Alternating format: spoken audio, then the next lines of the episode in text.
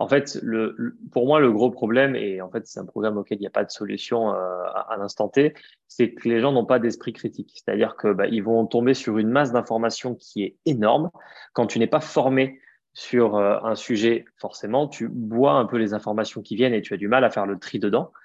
Bonjour à tous, je me présente, je suis Thomas et je vous souhaite la bienvenue dans le Training Therapy Podcast, un podcast destiné à tous ceux qui souhaitent évoluer dans leur vie professionnelle et personnelle en s'inspirant de personnes au parcours motivant.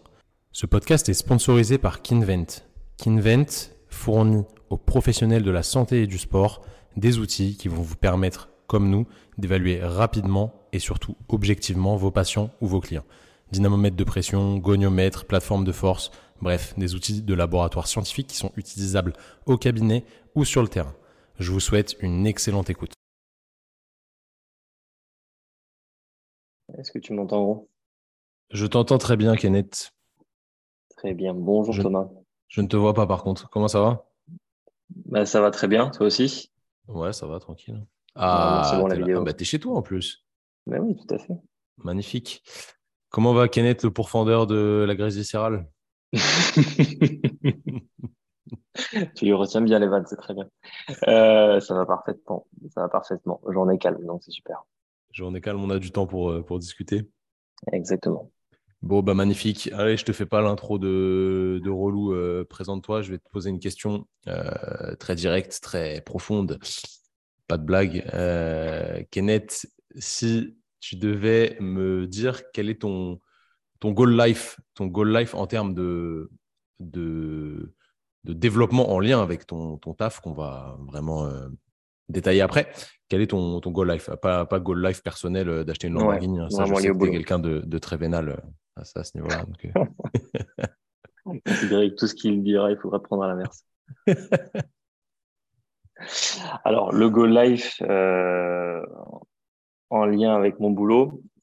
Alors, c'est de toute manière, je pense, quoi que je fasse, pouvoir continuer à faire de, de l'accompagnement individuel peut-être moins au, niveau quantitatif, mais vraiment rester sur, euh, sur une partie d'accompagnement individuel. Après, ce que j'adore faire et ce que j'essaie de développer au maximum, c'est le côté formation. Donc, qui passe pour l'instant à travers beaucoup de séminaires et qui va passer, c'est en train de se lancer euh, sur de la formation euh, sur du particulier et en entreprise. Donc, tu vois, de la formation sur demi-journée, journée, week-end. Euh, vraiment pour pouvoir pouvoir apporter des choses de manière un peu plus large, tu vois, pas être cloisonné dans le suivi individuel, mais pouvoir faire un peu plus, un peu plus large là-dessus. Euh, voilà, ça c'est le premier objectif que j'ai. Je me suis pas projeté encore plus à long terme que ça, en tout cas sur le plan professionnel, on va dire. Garder à côté du suivi d'athlète pro, comme je peux le faire très ponctuellement aussi, parce que finalement ça t'amène à aller sur pas mal d'événements, à aller pousser un peu plus loin, à bosser en collaboration avec des staffs pro, ce que tu fais ben, finalement peu avec du sportif, euh, avec du sportif sur les suivis classiques. Donc euh, voilà, c'est plusieurs, euh, plusieurs axes sur lesquels j'aime bien bosser et sur lesquels j'essaie de tendre. Magnifique. Pour remettre un petit peu dans le contexte, que les gens comprennent un peu ton, ton taf, tu es, mhm. tu, me dis si j'ai une connerie, parce que j'ai tout, je, je, me trompe toujours avec les deux termes. Diététicien Ouais, tout à fait. Magnifique. Euh, qu'est-ce qui t'a poussé à, faire ça comme étude et quel a été ton parcours justement euh, là-dessus? Comment ça se passe? Qu'est-ce qu'on se dit après le, après le brevet des collèges pour se dire euh, bah tiens, je vais, je vais, essayer d'accompagner des gens pour qu'ils s'alimentent mieux, qu'ils comprennent mieux leur, leur, mode de fonctionnement, qui est un besoin primaire, mais qui est, quelque chose de mmh. très important aussi d'un point de vue social et performance si on va sur le côté sportif. Qu'est-ce, que, qu'est-ce qui s'est passé dans ta tête et qu'est-ce que, quel était le parcours pour, pour en arriver là? Alors moi à la base il faut savoir que je viens du basket, euh, donc euh, pas pas un gros niveau. Hein. J'ai joué j'ai joué jusqu'en prénat, donc ça ça rien d'exceptionnel. Mais j'ai fait du basket pendant très longtemps. Et en fait passé un certain stade, si tu veux, il fallait commencer à ajouter plus d'entraînement en musculation à côté, en dehors des entraînements vraiment basket. Donc euh, c'est ce qu'on a fait avec un groupe de potes, etc. C'était pas forcément encadré par le club d'ailleurs à ce moment-là. Et si tu veux, le basket est un sport où tu peux énormément de reposer sur des qualités, techniques, pardon, ça reste un sport d'adresse, euh, ce qui fait que la nutrition entrait peu en jeu. On nous en parlait pas, voire euh, oui, pas du tout, même on peut le dire. Par contre, dès que tu commençais à intégrer du travail de prépa, du travail de musculation, là forcément, c'était un peu plus, euh, ça revenait un peu plus régulièrement, et notamment quand tu étais dans le dans le cadre des salles de musculation où là tu voyais, bah, tu voyais de tout, hein, tu sais bien comment ça se passe. Et ben, quand tu es dans ce cadre-là, que tu as 16-17 ans, tu commences forcément à, à t'y intéresser un petit peu. Et moi, j'ai voulu pousser le truc un petit peu plus loin. Je me suis dit, mais en fait, est-ce qu'il n'y a pas des axes de travail en lien vraiment avec la performance, plus qu'avec uniquement le développement physique, euh, ce qui est généralement le but des, des pratiquants en salle de muscu? Et donc, euh, étant donné que ça arrivait sur une période où je dis, il fallait bah, s'orienter après le bac, je suis directement parti à Toulouse sur une école qui était euh, spécialisée en, en, en nutrition du sport, qui s'appelle le DNH, et qui permettait à l'époque de passer en parallèle de ce, de ce cursus bac plus 3 un BTS diète en candidat libre. Donc en fait, j'ai fait mes trois années d'études à Toulouse. Euh, j'ai eu ces, j'ai du coup deux diplômes en trois ans. Et après, voilà, j'ai continué à me former en, en bossant à côté. Ok, c'était parce qu'aujourd'hui, je sais que tu as ton, ton, cabinet de consulte, etc. Euh, chose qui n'est pas forcément euh, répand, alors répandu, je sais pas si c'est le terme, tu vois, mais aussi rapidement après avoir été diplômé, entre guillemets, c'est mm. peut-être rare que, que, les gens se lancent bah, en solo. Euh, comment t'en es arrivé à te dire, bah, vas-y, aussi rapidement, je vais, je vais créer mon, mon CAB et construire une patientèle, euh, chose qui n'est pas forcément évidente, hein, encore une fois, parce que c'est pas un. Si je dis pas de bêtises, c'est pas la plupart du temps, c'est pas remboursé par la Sécu. Ouais, t'as pas de remboursement par la Sécu, tu as un remboursement qui est fait par certaines mutuelles. Et du coup, ouais, c'est rare, du coup. Voilà, c'est super hétérogène. Donc, c'est pas, c'est pas, facile d'accès comme nous, kiné, où dès que tu as de la prescription, bah, c'est, mm. c'est plus simple. Alors, je dis pas que c'est simple de monter un cabinet de kiné, mais je pense que c'est plus facile. Euh, qu'est-ce, qui t'a poussé vraiment à te lancer direct et comment tu as pris tes, couronné ça demain, on va dire, pour, euh, pour faire ça, quoi. Bah, il faut savoir qu'en diète, quand tu fais tes, tes, stages pendant tes études, on a quand même tendance à te dire que le, que le libéral n'est pas quelque chose qui est particulièrement rentable, que c'est compliqué de se mettre en route et tout. Donc, en effet, tu as, as, raison sur le fait que c'est quand même différent euh, d'une installation en kiné. Après, moi, je, en fait, je voulais au départ directement bosser dans du sport pro, euh, notamment dans le basket. Enfin, C'était vraiment, tu vois, l'objectif numéro un et avoir un cabinet à côté. Donc j'ai ouvert en ayant vraiment une toute petite patientèle au départ. Enfin voilà, tu fais avec euh, avec ce que tu as au début, puis tu crées ton réseau au fur et à mesure. Mais peu importe, moi je voulais aussi à côté bosser sur du sur du club pro. Et tu te rends vite compte que c'est une expérience qui est très intéressante, mais qu'en fait tu as énormément de freins parce que tu as tout le staff médical, tout le staff technique, tu as beaucoup de communication à avoir entre ces staffs-là. Et au final, tu es, euh, à mon sens, en tout cas, moins libre de faire ce que tu veux et ce qui te semble être le mieux avec ton athlète. C'est pas pour ça que ça fonctionne pas, pas du tout. Euh, moi, tu vois, au basket, j'ai eu euh, aussi enfin, pas mal de joueurs pro, Euroleague, équipe de France, ça s'est toujours très bien passé. Mais simplement, il y a des choses qui vont peut-être un petit peu moins vite que sur des sportifs individuels. Voilà. En tout cas, voilà, ça c'était l'objectif. Et après le développement du cabinet, ouais, j'étais peut-être un des seuls de la promo à le faire directement. Il y en a plein d'autres qui l'ont fait après mais euh, ça met du temps à se lancer, tu vois. Tu mets, euh, tu mets plusieurs mois à avoir une patientèle qui est assez régulière. Et après, tout dépend de ton objectif final pour être, euh, pour avoir un cabinet qui tourne vraiment. moi, là, tu vois, ça fait trois ans maintenant et j'estime que c'est bien rodé. Il y a plusieurs semaines d'attente. J'aimerais bien que ce soit plus le cas, tu vois. Mais il y a plusieurs semaines d'attente. Et à côté, du coup, ça te permet bah, de commencer à développer pas mal de, de choses autres que simplement les, les suivis. Comment ça se passe euh, si on rentre dans le concret Vraiment, quelqu'un vient mmh. te, te, consulter pour, euh, je sais pas, si tu pouvais nous décrire le, le patient lambda, celui euh, le plus que, tu retrouves le, le, plus couramment. Je sais pas si c'est une femme, un mec, à peu près quel âge et quelles sont leurs problématiques généralement au cabinet, je parle. Ouais, au cabinet. Après, on reste sur de la nutrition du sport ou tu parles vraiment euh, personnes sédentaires euh? Je sais pas, c'est quelle est ta plus grosse part au final, euh, malgré que tu aies cette spécificité orientée vers le sport? Est-ce que tu as quand même des, des sédentaires inactifs mmh. un petit peu qui veulent se, se remettre à avoir une hygiène de vie plus correcte ou est-ce que tu as vraiment beaucoup plus de sportifs que de. Ouais, j'ai quand même beaucoup, beaucoup plus de sportifs. C'est 90% de la patientèle, tu vois. Du Et eh bah, les sportifs alors.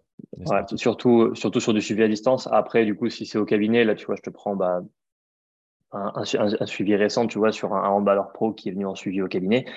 Ça se passe, on a toujours un premier entretien d'au moins une heure. On, fait toujours un gros travail sur les antécédents médicaux parce qu'en fait, sans ça, tu peux, à mon sens, pas faire grand chose, surtout sur un expert performance. Le gros de la demande est généralement pour de la perte de masse grasse, mais c'est vrai que c'est plus intéressant de travailler autour de l'aspect performance que de se fermer, si tu veux, dans, quelque chose qui peut d'ailleurs des fois ne pas être la, bonne solution, qui peut être souhaité par, par l'athlète ou le patient pour autant ne pas être la, bonne solution si tu veux pour arriver à, la, finalité.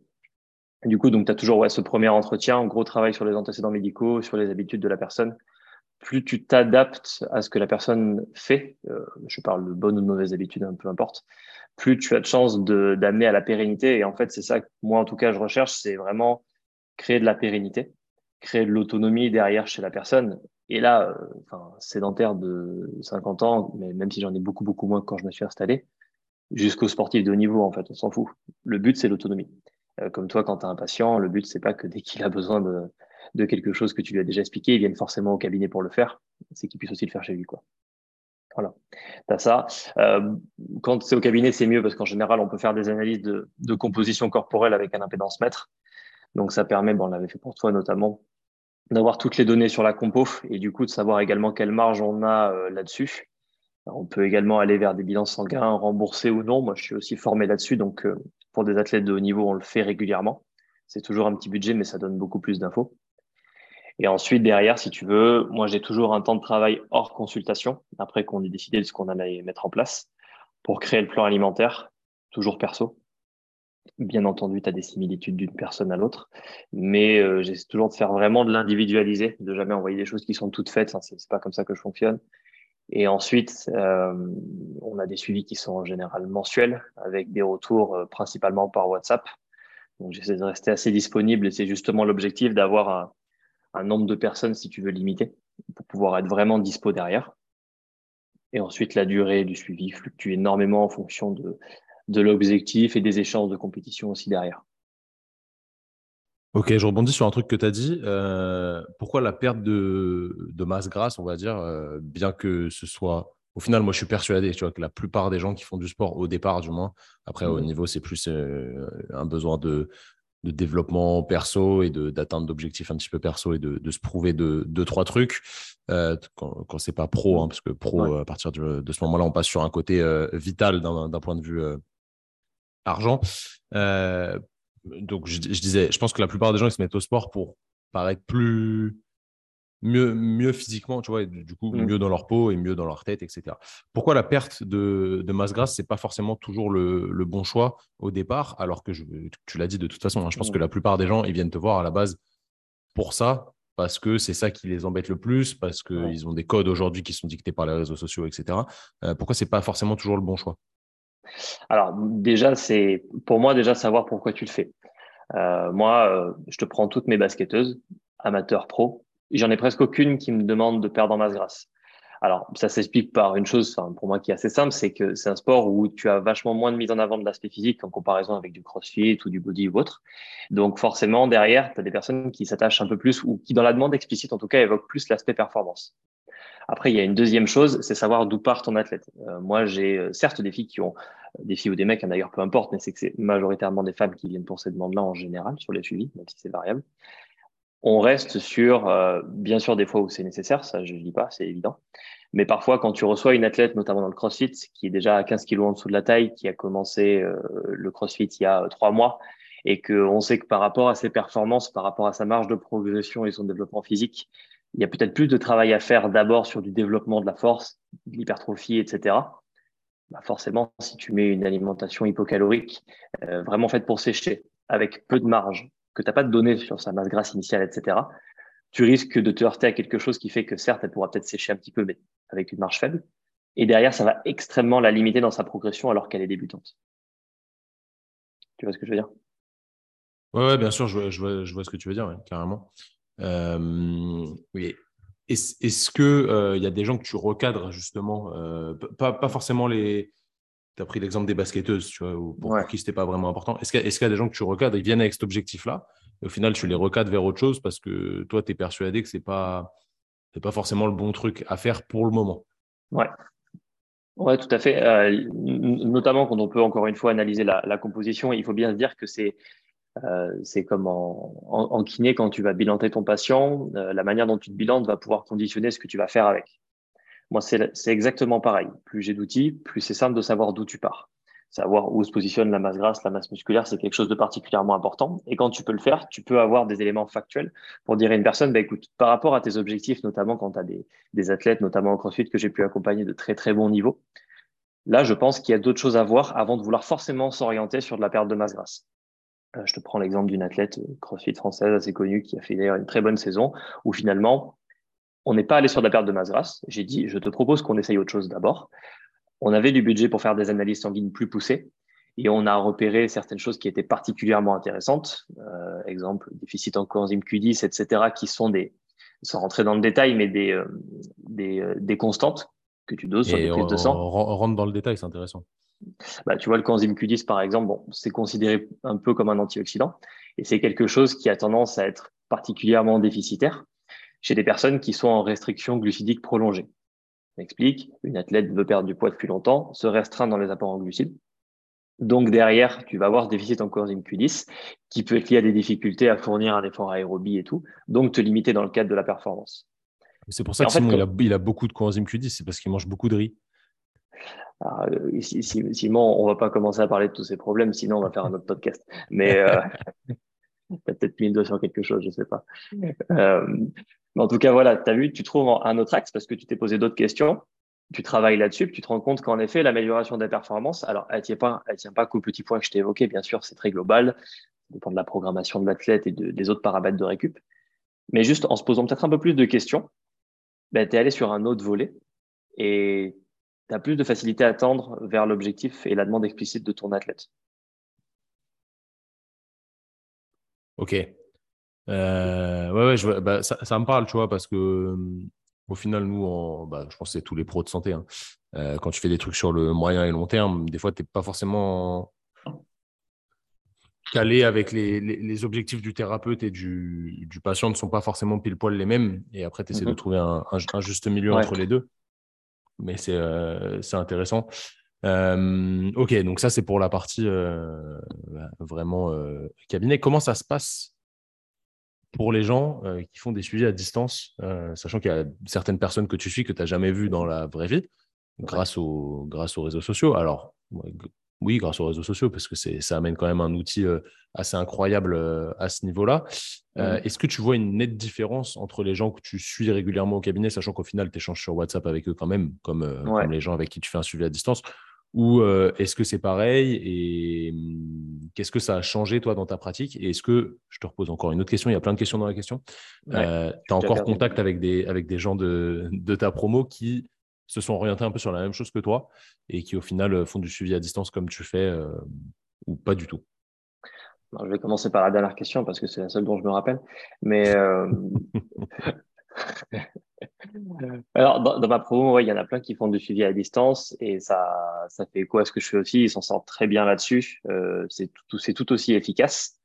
Euh, pour moi, c'est assez simple. En fait, la seule petite chose qui peut manquer sur les suivis à distance, réellement, au-delà du, du, contact humain, mais ça, c'est autre chose, c'est plus le fait de, pas de manquer de paramètres pour analyser l'évolution.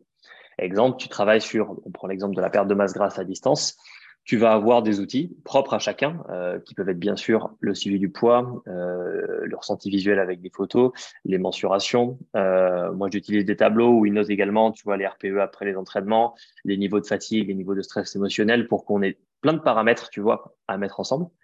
Euh, mais par exemple, tu vois, j'ai eu beaucoup de situations au cabinet quand je faisais pas encore autant de visio, où j'avais des athlètes qui avaient des variations de poids qui n'étaient pas forcément cohérentes avec ce qu'on faisait, à la hausse ou à la baisse sur des pertes de masse grasse ou des prises de masse musculaire. Et quand on regardait les chiffres sur les analyses, eh ben en fait, on se rendait compte qu'il y avait des choses qui se passaient et qu'on n'aurait pas pu soupçonner. Exemple, une athlète post-grossesse qui vient pour de la perte de masse grasse, tu vois, et tu remarques qu'en fait, à un moment donné, tu as une stagnation du poids, malgré le fait que tout soit bien mis en application. Et quand tu regardes, en fait, la masse musculaire se développe parce qu'il y a, se développe, pardon, parce que tu as une reprise d'activité, tu as un travail qui était plus fait depuis plusieurs mois. Et à l'inverse, tu as une perte de masse grasse. Alors, c'est rare que les deux soient concordés, mais dans ce cadre-là, ça l'est un peu plus. Mais au final, tu as une stagnation du poids. Tu aurais fait ça à distance, tu n'aurais pas été capable de voir exactement ce qui se passait.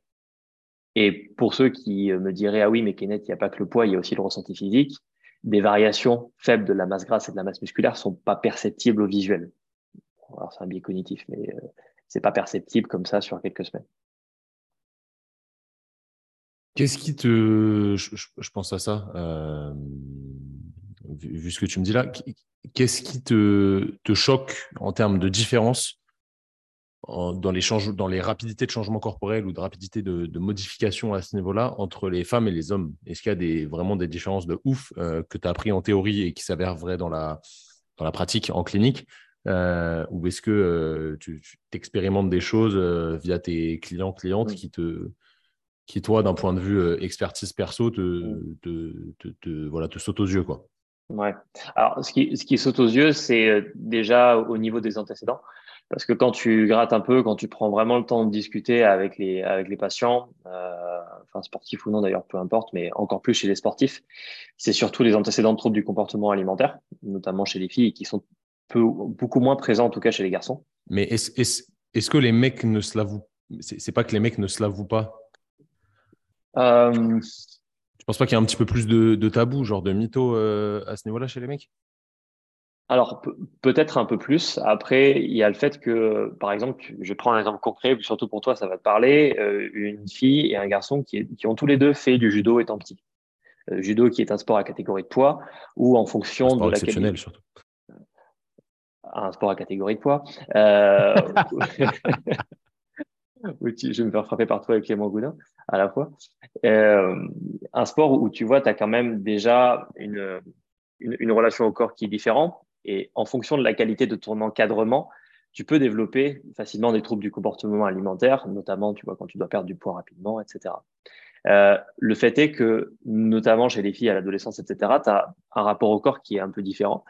Et c'est une des raisons, alors c'est pas la seule, et puis c'est pas du tout ma spécialité d'ailleurs, donc je ne m'embarquerai pas trop là-dessus, mais qui peut justifier le fait qu'il y ait plus de développement de troubles du de comportement alimentaire chez les filles étant jeunes. Et ça se répercute après, nous, sur les suivis. Pourquoi? Parce que les variations que tu as pu avoir au niveau de la masse grasse étant plus jeune, euh, ton comportement alimentaire en général, conditionne aussi déjà la vision que tu as de toi-même et ta capacité à perdre ou à prendre de la masse grasse plus tard, tu vois. Et c'est des choses qu'on observe plus. C'est pas les seuls paramètres, mais c'est un sur lesquels là j'ai volontairement mis l'accent, qu'on n'a pas chez les mecs. Au-delà de ça, tu as le fait qu'il y ait plus facilement des perturbations de la flore digestive, tu as des problématiques d'ordre hormonal aussi, hein, forcément liées aussi chez les femmes. Et en fait, cette accumulation de facteurs qui sont pas ou peu présents chez les hommes font que bah, 95% du temps, quand quelqu'un vient, quand un homme vient pour perdre de la masse grasse, vraiment, il y a peu d'adaptation à faire. Ça, ça fonctionne de manière assez simple. Chez les filles, parfois, on peut avoir besoin de faire plus d'adaptation ou d'aller un peu plus loin en micronutrition, euh, travail sur la flore digestive, euh, travail autour du cycle, etc. Enfin, il y a plein de choses. Alors, tu, nous as dit que ce n'était pas ton, ta spécialité euh, à proprement parler, les, les, gros TCA ou vraiment les trucs où ça rentre un peu plus dans le cognitif. Est-ce que quand tu as des patients comme ça qui viennent, parce que tu as dû en avoir, avec vraiment des, des gros antécédents de, de troubles là-dessus et des, voilà, une, une, une, très très mauvaise image de soi, euh, vision de soi, et où tu sens qu'il y a un travail plus profond à faire que juste calibrer ce que tu manges, etc. Est-ce que tu renvoies vers d'autres spécialistes ou est-ce que tu connais peut-être des collègues qui sont beaucoup plus spécialisés là-dedans? J'en sais rien, je sais pas comment ça se passe. Alors, moi, je n'ai pas de spécialisation en termes de formation sur les TCA, mais en fait, pour en avoir eu très très tôt dans les accompagnements et tout, au début, tu, euh, tu, euh, tu te mets à, trouver des méthodes, à faire beaucoup de recherches, à discuter avec des personnes qui sont formées, donc tu apportes des solutions. Ensuite, sur, sur l'accompagnement autour, euh, beaucoup de personnes qui ont des antécédents de TCA, en tout cas qui viennent me voir, ont déjà eu par le passé euh, des suivis psy, des fois des hospitalisations et tout. Donc, il y a déjà eu un travail qui a été fait dessus. Après, lorsque je considère que ça peut être nécessaire dans la prise en charge, on en discute. On l'aborde jamais comme quelque chose de tabou, mais comme un élément supplémentaire pour progresser au même titre qu'un athlète voit le fait d'avoir un suivi kiné, de sa programmation, etc. Là, on l'intègre aussi avec. Il ne faut pas que ce soit tabou, au contraire même. Euh, et là, du coup, j'ai un réseau avec des, donc des psychologues, un préparateur mental, euh, au-delà des, des techniques du sport avec lesquelles je peux bosser, notamment toi. Mais voilà, le but, c'est d'être bien entouré pour dire à un moment donné, si tu considères que la personne peut avoir besoin, tu l'as à disposition et surtout, il faut qu'elle soit réceptive. Ok, Très intéressant. Euh, très intéressant. Ça marche.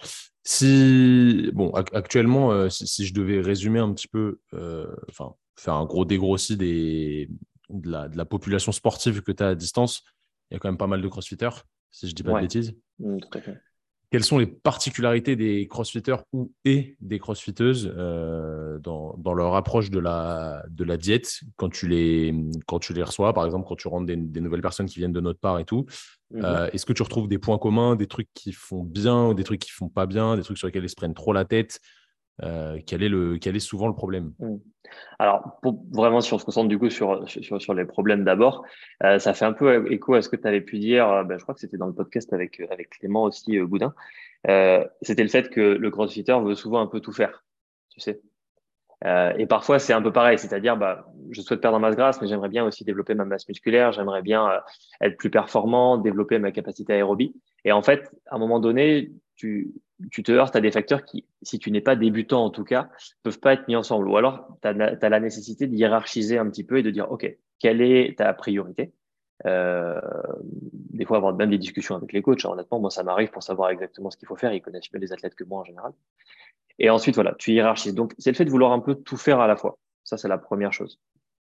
Euh, après, euh, pour moi, le deuxième problème, on en revient à ce que je disais au départ, c'est le fait que le CrossFit soit un sport qui se soit beaucoup démocratisé, notamment sur Instagram, que tu aies un que tu un lien, si tu veux, avec euh, l'apparence physique qui est très étroit. Euh, bien entendu, pour le côté performance, il faut optimiser la masse musculaire, la masse grasse, c'est évident. Mais après, il faut considérer aussi que il faut être capable de dire et de, de se dire à soi-même à quel moment mon envie de développer mon apparence physique euh, commence à prendre le pas sur mon besoin de performance. Tu vois ce que je veux dire? Et là, c'est pareil. Il y a des personnes qui viennent en suivi où disent non, là, il faut que tu sois honnête avec toi-même. Est-ce que tu viens plus pour l'un ou plus pour l'autre? Certes, c'est pas forcément dynamique, mais simplement, il faut savoir ce qu'on veut. Ok, euh, ça, m'amène à réfléchir, c'est pour ça que, je réfléchis en même temps. Est-ce que, euh, c'est difficile de, de, formuler ma question, mais est-ce que tu, tu vois vraiment euh, des gens qui sont full orientés vers la performance et qui en ont rien à foutre du physique, mais genre vraiment de manière objective? Parce que des fois, il y en a qui le disent, mais hmm, c'est plus pour le dire que que, que, la réalité de ce qu'ils pensent euh, au fond d'eux-mêmes. Je sais pas si tu vois ce que je veux dire, parce qu'encore une fois, moi je reste persuadé que la plupart des gens qui font, qui font ce genre de sport, c'est pour paraître euh, bien physiquement. Alors, honnêtement, dans le CrossFit, c'est plus rare, en tout cas sur les personnes que je peux, que je peux avoir. Il y a souvent un lien entre les deux. Bien sûr qu'après, il y a des demandes où vraiment l'aspect physique est mis de côté. Et dans ce cas-là, la demande est vraiment explicitement sur la performance, bien sûr. Mais ça, tu vois, ces demandes-là, je les remarque quand même beaucoup plus sur d'autres sports et notamment des sports où tu es dans la confrontation directe avec l'adversaire. Je prends l'exemple du basket parce que je viens de là, mais j'ai des handballeurs pro où c'est un petit peu l'idée aussi.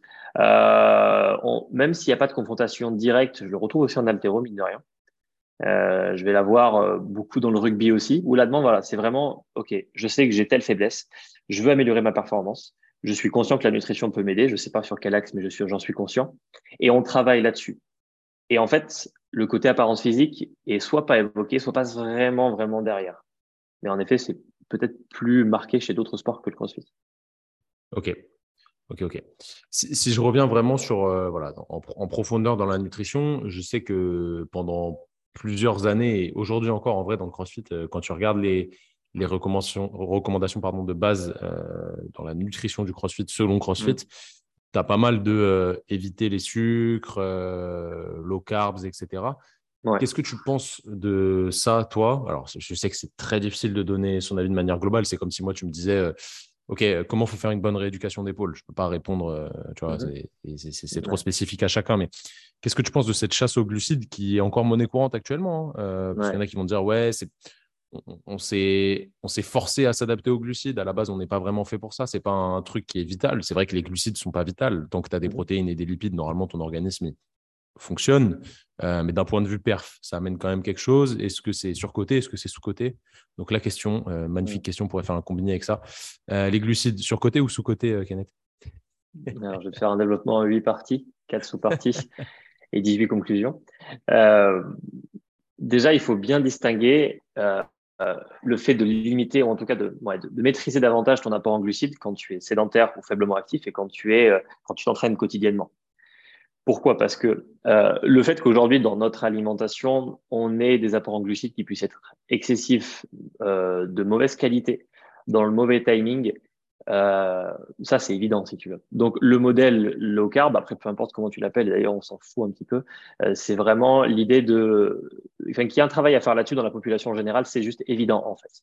On a fait euh, la chasse aux graisses dans les années 80-90, on s'est rendu compte que c'était une belle connerie. Donc, aujourd'hui, on fait la chasse au sucre. On part toujours dans les extrêmes sans forcément s'adapter au, au, au, cas de chacun. Est-ce qu'un jour, on fera la chasse aux protéines? Bah écoute, ça, ça mec, on verra bien franchement. Mais si tu veux, quand tu vois le nombre de nouvelles choses qui peuvent tomber en nutrition, et encore plus, tu vois, sans validation scientifique, tu te dis que tout peut arriver, mais on ne sait jamais. Et euh, t'as ouvert la bouche, j'ai vu que tu allais sortir une connerie, mais j'ai vite enchaîné. Non, non, j'ai euh, coupé mon micro pour, euh, pour pas que tu m'écoutes euh, me dandiner sur ma chaise. Mais euh, par contre, voilà, quand on parle du coup du côté du CrossFit, donc on parle de quelqu'un qui s'entraîne vraiment régulièrement, etc. Il faut déjà prendre les choses telles qu'elles sont. Le CrossFit, c'est en tout cas le CrossFit pur. Hein, si tu prends vraiment euh, le travail fait sur sur les metcon, euh, et si tu prends l'exemple de la compétition, c'est du travail réalisé à haute intensité.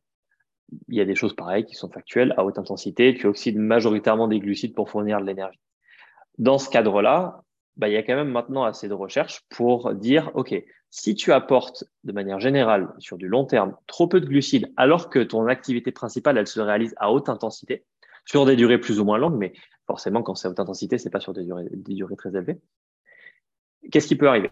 Et là, on sait que bah, il peut y avoir plein de facteurs, euh, et ce notamment quand tu as déjà des problématiques inflammatoires, quand tu peux avoir des perturbations de la flore au niveau digestif, quand tu peux avoir également euh, une certaine sensibilité au stress émotionnel et tout. Pour ça que je disais qu'il faut individualiser parce que chacun a des paramètres différents. Et tu vois, je suis intervenu en séminaire dessus ce week-end et j'expliquais bien que le fait de réaliser de manière euh, régulière des efforts avec des apports en glucides faibles, donc des réserves énergétiques, des, des, réserves en glycogène musculaire faibles également, tu as tendance à majorer l'inflammation en post-effort. Ça, pareil, on a des chiffres dessus. Il y a eu, enfin, j'essaie vraiment de me documenter là-dessus parce qu'en effet, il y a des fois où tu penses des choses et, et c'est pas du tout la réalité. Euh, tu as le lien avec bah, justement le coenzyme Q10 que je disais tout à l'heure. Pour être global, ça veut dire quoi? Ça veut dire que s'entraîner dans ce contexte-là avec de faibles apports en glucides chez certains profils peut entraîner des déficits à la prise de sang.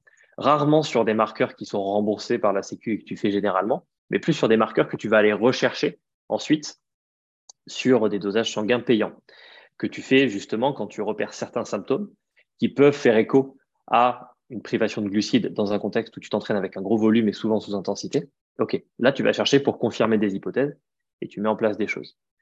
Euh, il faut pas, il faut considérer aussi qu'après un effort, notamment court et à haute intensité, tu absorbes très facilement les glucides. C'est ce qu'on appelle la fenêtre métabolique. Il y en a deux, trois qui s'amusent à la remettre en question. Euh, il y a beaucoup de discussions sur sa durée, etc. Mais le fait est que ton absorption des glucides, elle est majorée après un effort. Donc, du coup, le fait d'en apporter dans un certain timing et dans une certaine quantité ne peut qu'aider, si tu veux, en termes de récupération aussi. Donc, la question se pose, quand tu cherches à perdre en masse grasse, est-ce que, au-delà du fait de la quantité et de ton déficit calorique, il n'y a pas également de timing qui compte? Bien sûr que si, et moi, je le fais toujours. Tu peux pas nier que l'ingestion de glucides ou de protéines, hein, parce que, enfin, et, et, ou de protéines post-effort, ça, ça crée un pic d'hormones anabolisantes qui est juste monstrueux, tu vois, en termes d'insulinémie, euh, de testo, etc. Alors, sauf la GH, mm. il me semble, si je dis pas de bêtises. Mais. Euh, ce ne sera pas influencé par ça, mais tu vois, ça, ça c'est des choses, tu prends le, le, pic d'insuline en post-effort, etc. En fait, ça, il faut bien considérer qu'au même titre que les recherches qui ont été faites sur la whey ou sur la créatine, c'est des trucs, ça fait 30 ans qu'on se les coltine, que tu as des gens qui font des recherches constantes. Donc, au bout d'un moment, tu as un niveau de preuve scientifique qui est quand même suffisant pour savoir ce qui fonctionne, ce qui fonctionne pas. Par contre, en effet, quand on sort des molécules récentes je prends le resveratrol, je prends, j'allais dire la curcumine, mais aujourd'hui la curcumine, non, il y a quand même assez de preuves. Tu, peux avoir des doutes en effet, et c'est là que bah, tu as beaucoup de marques de compléments qui vont avoir ce qu'on appelle des allégations nutritionnelles, c'est-à-dire dire, bah voilà, tel produit peut permettre telle chose, même si c'est contrôlé, ça n'est pas tout à fait, et où tu peux être un peu pris dans le piège de dire, bah en fait, ouais, je vais écouter une allégation nutritionnelle parce que je pense que ce produit est bon pour ma performance, alors qu'en fait, contrairement à d'autres, il n'y a pas assez de recul pour savoir vraiment s'il y a une efficacité. Mais bref, tout ça pour dire que la fenêtre métabolique, ce concept-là où tu disais qu'en effet, tu as, as, un côté anabolisant, tu as une meilleure absorption, c'est prouvé. Donc, on sait que voilà, le timing de la prise de glucides est juste ultra important, quel que soit l'objectif. Et pour moi, même encore plus quand tu cherches à perdre en masse grasse, parce que ça veut dire que tu peux peut-être aller, non pas dans une restriction, mais juste dans une réflexion un peu plus intelligente sur le moment où tu le mets. Carrément, carrément, ça, ça a beaucoup de sens. Enfin, ça paraît juste logique parce qu'en plus, le, C'est toujours comme ça, en fait. Quand, quand tu as énormément de preuves scientifiques, au bout d'un moment, bah, tu c'est statué, quoi.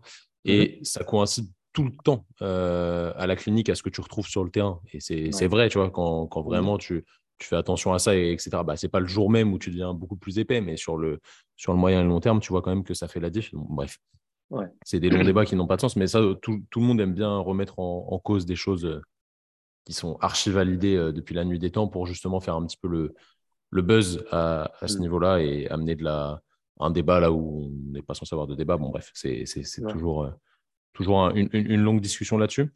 Euh, intéressant, intéressant. OK.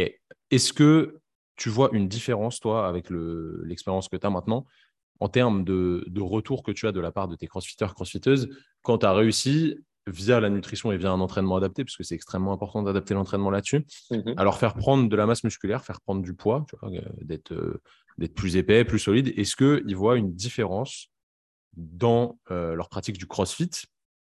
Est-ce que la prise de masse musculaire influe positivement ou négativement leur performance? Je te donne direct mon avis. Moi, je pense que oui, ça influence positivement, sauf peut-être un truc, si tu, ne le fais pas mmh. d'ailleurs, euh, qui est la course à pied, qui est quelque chose de très très spécifique. Et si tu prends beaucoup de poids, je trouve que c'est vrai que si tu t'entraînes pas régulièrement en course à pied, alors je ne sais pas s'il y a un niveau d'entraînement régulier, si tu prends du mmh poids, est-ce que tu progresses, je ne suis pas sûr. Tu ressens quand même que tu as pris un peu de poids. Sur le reste, moi, je n'ai pas l'impression que ce soit gênant. Au contraire, euh, toi, quels sont les retours que tu as là-dessus? Alors ouais, ça, ça, si tu veux, je suis vraiment d'accord avec ce que tu as dit parce que quand les gens, alors j'essaie de le prendre dans un autre sens. Quand on demande à perdre en masse grasse, j'ai beaucoup de demandes comme ça, un des arguments qui est exposé, c'est oui, j'aimerais progresser sur ma. Or, souvent, chez des débutants, ça part plus d'un manque de force, d'un manque de travail technique que réellement d'un excès de masse grasse, sauf bien sûr à partir d'un certain seuil où réellement la masse grasse peut être excédentaire. Mais c'est pas la majorité des cas. Et c'est pour ça que si tu prends, si je reviens du coup sur ce que tu misais, quand tu cherches à développer la masse musculaire, et que tu y arrives et que tu as une certaine prise de poids, déjà, dans tous les cas, c'est progressif. Donc, à partir du moment où des changements corporels sont progressifs et bien menés, tu as des adaptations qui se font derrière. Et c'est une des raisons pour lesquelles, honnêtement, et je vais pas me faire mousser, c'est la vérité, j'ai aucune personne à la fin de mes prises de masse musculaire qui m'a dit qu'elle avait plus de difficultés sur la gym. C'est jamais arrivé. Ce n'est que des commentaires qui vont plus dans l'autre sens, si jamais il y en a, mais c'est jamais ça. Et en effet, ce que je leur dis, c'est qu'à la limite, peut-être une, une des principales composantes du CrossFit où tu peux ressentir euh, l'impact négatif d'avoir pris en masse musculaire, c'est la course à pied. Ça, c'est euh, avéré. Euh, il, suffit, il suffit de regarder un, profil de coureur à pied pour vite comprendre que développer la masse musculaire à côté, c'est n'est pas forcément la meilleure idée. Mais voilà, ça c'est, enfin, je suis tout à fait d'accord avec toi et il faut un peu enlever le mythe de l'association prise de poids gym, donc forcément, forcément défavorable. C'est pas systématique. Ok, Ok, bon, ça, moi, ça me paraît hyper, euh, hyper sensé d'un point de vue perso. Parce que, mais euh, ouais. ça, ça, ça, me paraît logique, mais euh, voilà, il y, y, a certaines personnes qui ont peur de ça en soi. Et de toute façon, il faut être clair, hein, une prise de, de muscle où vraiment tu prends du poids, vraiment de la masse musculaire, du poids, des kilogrammes de kilos, c'est forcément que ta performance, elle ne peut que augmenter parce que si tu as vraiment pris du, des kilogrammes de muscle, c'est énorme d'un point de vue biomécanique, etc. C'est c'est juste monstrueux ce que, ce que ça te, te permet de développer comme, comme énergie en plus. Tu vois mmh. et tu vois, j'insiste sur ce que tu disais, je rebondis dessus, euh, parce que bah, tu vois, voilà, toi, tu, avec Simon, vous vous occupez euh, de, de la préoption viking, moi plus du côté nutrition, et, et ça fait, c'est important d'ajouter qu'en fait, euh, que ce soit chez Viking ou peu importe sur, sur beaucoup de prog, tu tu as, si tu veux, toujours une période de l'année sur laquelle tu as plus de travail d'enforcement musculaire, tu axes plus sur de l'hypertrophie, etc. Et il faut être conscient que quand, pour les gens qui écoutent, que quand vous souhaitez, dans le cadre de votre pratique du CrossFit, développer la masse musculaire, c'est important de s'adapter au cycle que vous avez. Euh, chez Viking, aujourd'hui, on évite d'avoir des athlètes qui souhaitent prendre en masse musculaire en dehors de la période, euh, on va dire, je, fais extrêmement large, mais octobre-mai, on va dire à peu près. Euh, là, on essaie de démarrer beaucoup de prises de masse musculaire sur octobre parce que, encore une fois, les contraintes que vous allez apporter via l'entraînement sont extrêmement favorables au développement de la masse musculaire. Vous avez une diversité de contraintes qui, qui, est énorme en CrossFit. Il faut être capable de hiérarchiser à des moments aussi et accepter en effet qu'il bah, va peut-être y avoir des périodes où ce sera plus intéressant de faire ça. Vouloir développer la masse musculaire en faisant simplement les watts de votre box, etc. Je dis pas du tout que c'est pas possible. Je vous dis pas ça. Je dis simplement que c'est peut-être pas la manière la plus pertinente de la faire. Et on prend des risques en termes de progression d'avoir soit de la stagnation très vite, soit même d'avoir carrément des difficultés dès le départ à créer de la masse musculaire malgré une alimentation hypercalorique, etc. Euh, tu peux mettre une, alimentation très hypercalorique à un ultra trailer, t'inquiète pas que il n'y a pas de contraintes nécessaires pour développer la masse musculaire, donc tu n'en auras pas en fait. Tu vois, tu vas juste compenser un gros déficit énergétique avec une activité. Euh, voilà, tu vois ce que je veux dire?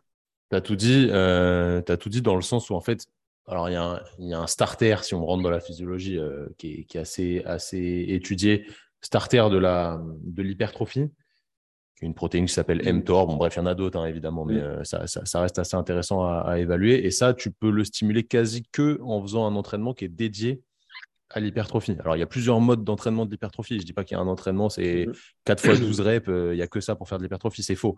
Tant que vous vous rapprochez plus ou moins de l'échec euh, sur, sur des séries en renfort avec des temps sous tension plus ou moins élevés, vous développez de la, vous êtes, vous, vous hypertrophiez si votre entraînement à côté est polarisé dans ce sens-là. Mais quoi qu'il arrive, effectivement, un mec qui fait euh, allez, 60 bornes par semaine de course à pied, même s'il fait du renfort à côté, il prendra pas vraiment de masse musculaire ou du moins de manière très localisée et très très très légère. Mais euh, c'est pas possible en fait. D'un point de vue physiologique, pour moi, c'est pas possible. Tu me dis si je me trompe, mais euh, vraiment les adaptations centrales et périphériques font que c'est quasi impossible. Mm. Hormis lorsque tu es vraiment débutant de chez débutant, où là tu peux avoir des adaptations qui vont dans des sens un peu contraires, mais en effet, je, suis ultra d'accord avec toi tu, vois, moi, je, je, donne cette image toujours quand, quand j'explique l'entraînement au kiné, qui la plupart du temps ont des patients extrêmement sédentaires, inactifs. Les gens débutants, moi, je vois ça comme un tube de dentifrice plein. Et en fait, peu importe où tu appuies dessus, il y a du dentifrice mmh. qui va sortir.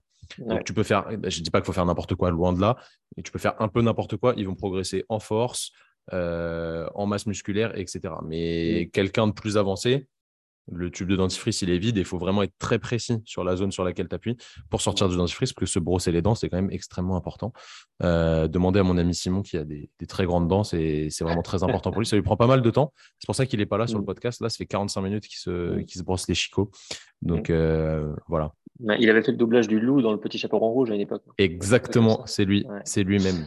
Et euh, tu vois, je, voulais juste, excuse-moi, rebondir sur ce que tu disais, c'est mon côté euh, oh là là, il prend le rebond, oh le lourd. C'était, euh, c'était sur, tu vois, tu parlais de, choses, l'activation de la protéine mTOR, euh, l'insuline, plein de petites choses qui sont, qui sont, qui sont juste indispensables pour développer la masse musculaire.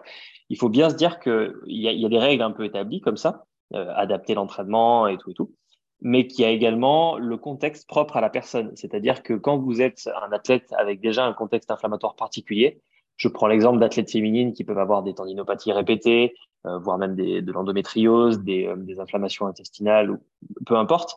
Dans un contexte où l'inflammation est, est, beaucoup plus marquée, il y aura forcément plus de difficultés à développer la masse musculaire et du coup, c'est important de prendre les problèmes euh, en amont. Et c'est pour ça que bah, il faut accepter des fois, ok, j'ai un objectif qui est tel objectif. En revanche, j'ai X et Y symptômes, j'ai X et Y contraintes autour de mon entraînement qui peuvent être professionnel, professionnel, personnel, peu importe.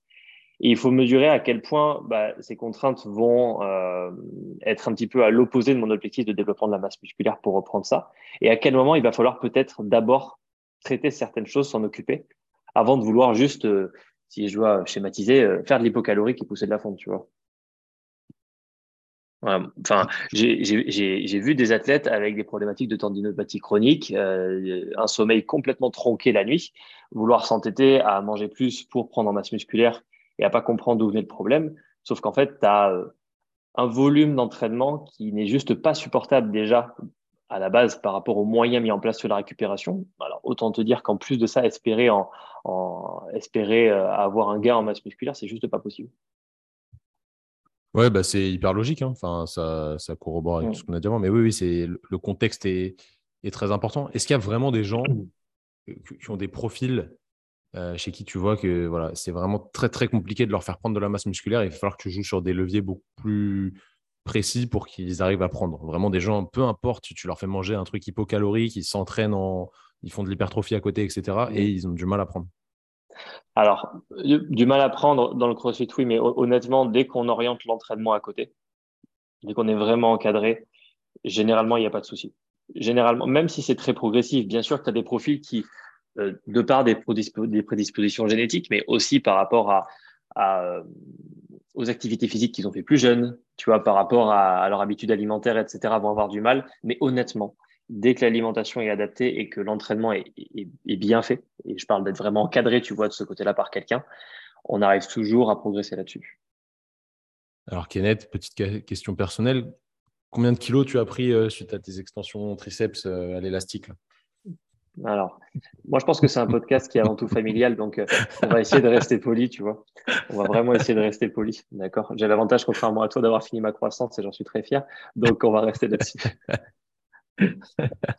non, blague à part. Euh, est-ce que justement, toi, tu t'es intéressé personnellement au, CrossFit? Je connais mm. déjà la réponse euh, sur ta pratique pour expérimenter un petit peu ce que, ce que font tes athlètes. Alors, à ton niveau, parce que tu n'as pas le n'as pas le temps et pas forcément mmh. l'envie de faire des compètes, etc. Tu vois, bah, ou du moins pas pour l'instant.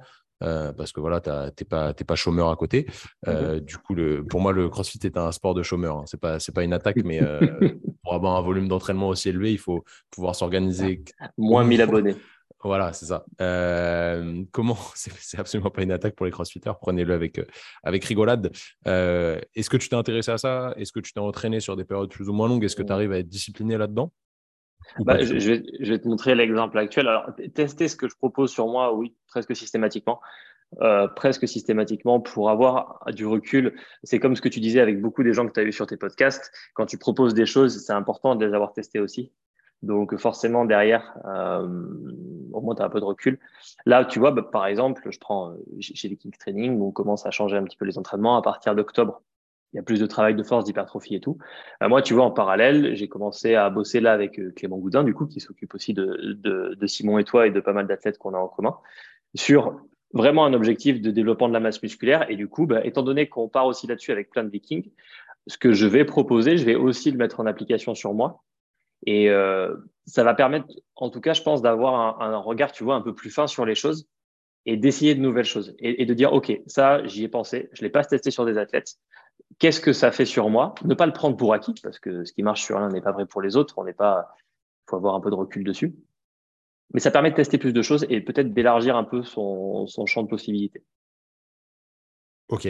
Alors, je rebondis sur, euh, sur Vikings Training. Euh, comment comment t'en es arrivé à, à bosser, euh, à bosser sur Vikings? Je, connais l'histoire, mais si tu mm. peux la raconter à, à, tout le monde, comment, quel a été le concours de circonstances mm. qui fait que tu intègres bah, une programmation qui du coup est assez complète, même si ça commence à, voilà, se démocratiser, le fait que chaque prog ait euh, des personnes qui sont spécialisées autour, par exemple Clément Force, toi sur la nutrition, nous sur euh, la rigolade, euh, tu vois, ce, ce, genre de choses.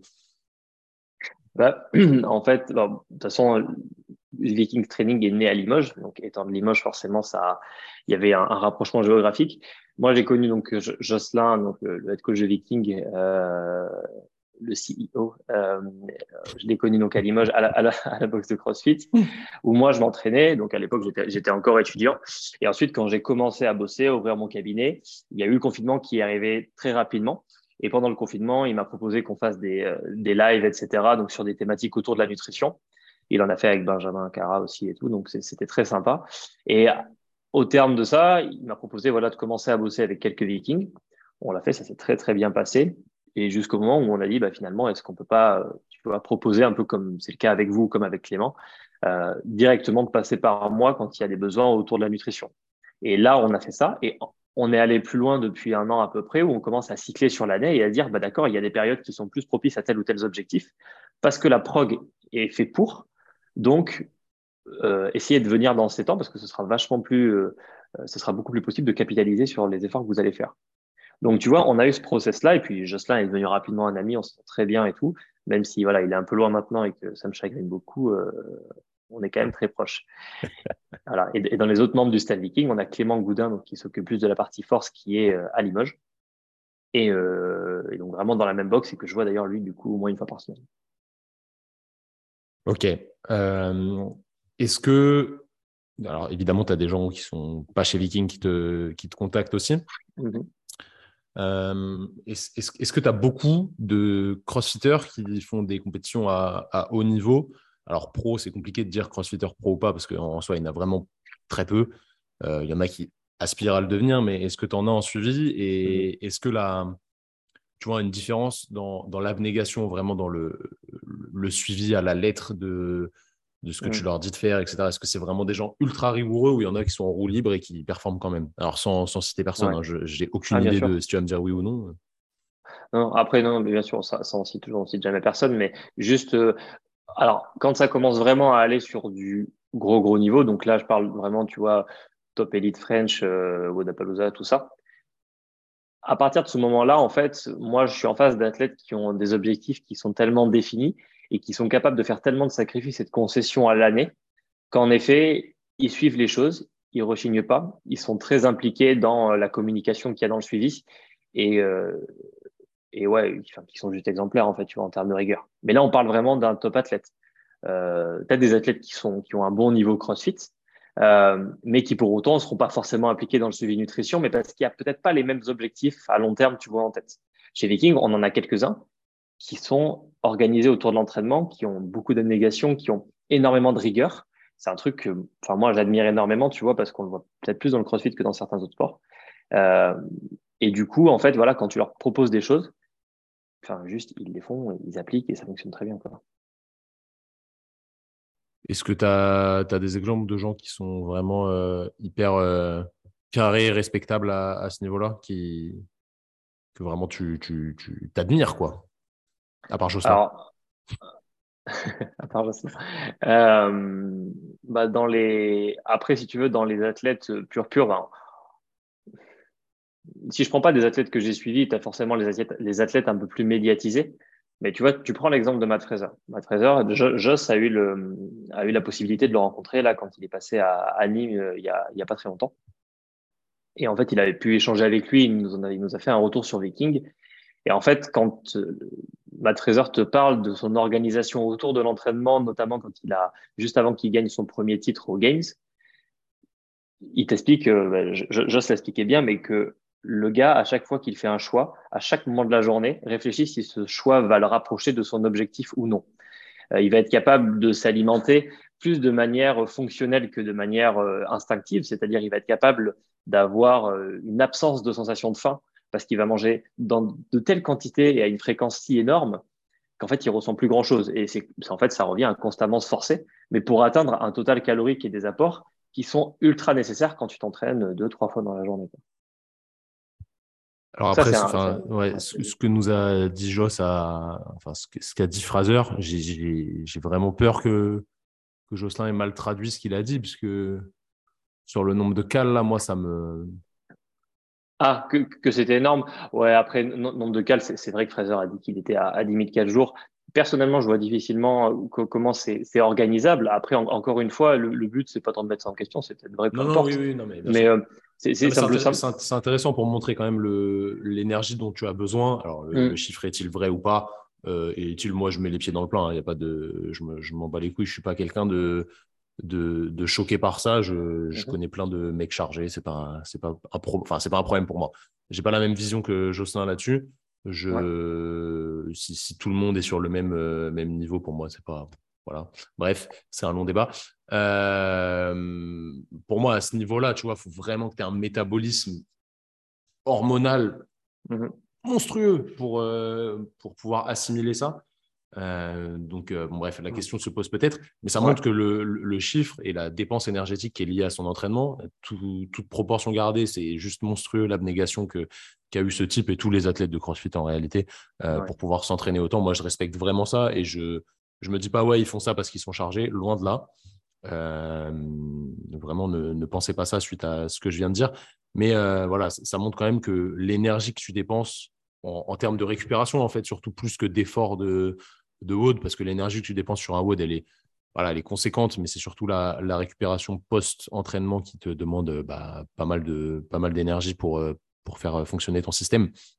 C'est juste monstrueux. quoi. Est-ce que as, toi, tu as une idée de, si je te prends aller le crossfitter lambda, un mec qui fait 1m80, 80-85 kg, combien il dépense de cal par jour ou est-ce que toi, tu restes très, très loin de tout ça dans tes calculs et dans tes, dans tes recommandations? Euh, En fait, c'est toujours des repères dont dont, dont je me sers. Euh, c'est toujours des repères dont je me sers. Donc après, par rapport tu vois, au rapport poids-taille que tu as donné, et si tu prends un volume d'entraînement d'une heure et demie à deux heures jour en comptant tout, enfin voilà, tu es toujours autour des. Là, alors là, je le fais vraiment de tête, donc c'est vraiment à, l'apport, mais tu es toujours autour des 3500, 3500 4 jours, quoi, à peu près.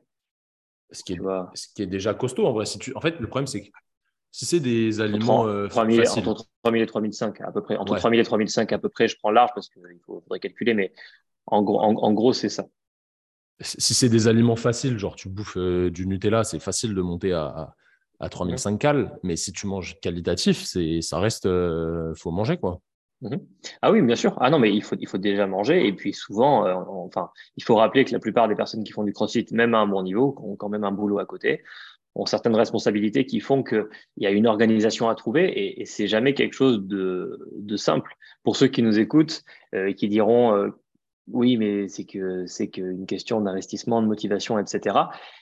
Il faut bien mettre en tête qu'il y a une différence entre ça et puis avoir beaucoup de un gros niveau de contrainte à côté. Que ça demande beaucoup d'efforts, oui. Après, est-ce que tu es prêt à les mettre à un moment donné? Ça, c'est différent. Encore une fois, ça dépend des objectifs de chacun. Et tu prends, euh, on revient sur ce qu'on disait tout à l'heure, sur Fraser qui est un athlète incroyable euh, et qui mange d'énormes quantités de calories. C'est parce que c'est une composante qui est juste indispensable à la performance. Je reprends l'exemple du basket. Tu as des stars internationales comme euh, Luka Doncic, Zion Williamson, euh, qui sont des mecs, euh, même Nikola Jokic, qui sont des, des superstars NBA. et qui, ah bah, Tony Parker est pas, est, pas dans ceux que j'ai cités, mais là, tu vois, moi, moi les, trois mecs que j'ai cités, vous tapez le. mec qui connaît personne. vous prenez les trois mecs que j'ai cités, vous allez sur Google Images, vous tapez euh, leur nom avec marqué off-season à côté, et vous les trouvez dans des états de forme qui sont juste euh, bah, pitoyables en fait. Parce que les gars peuvent arriver au début de saison en étant physiquement euh, en dehors de leur forme. Après, ils ne le restent jamais très longtemps, mais ça peut arriver.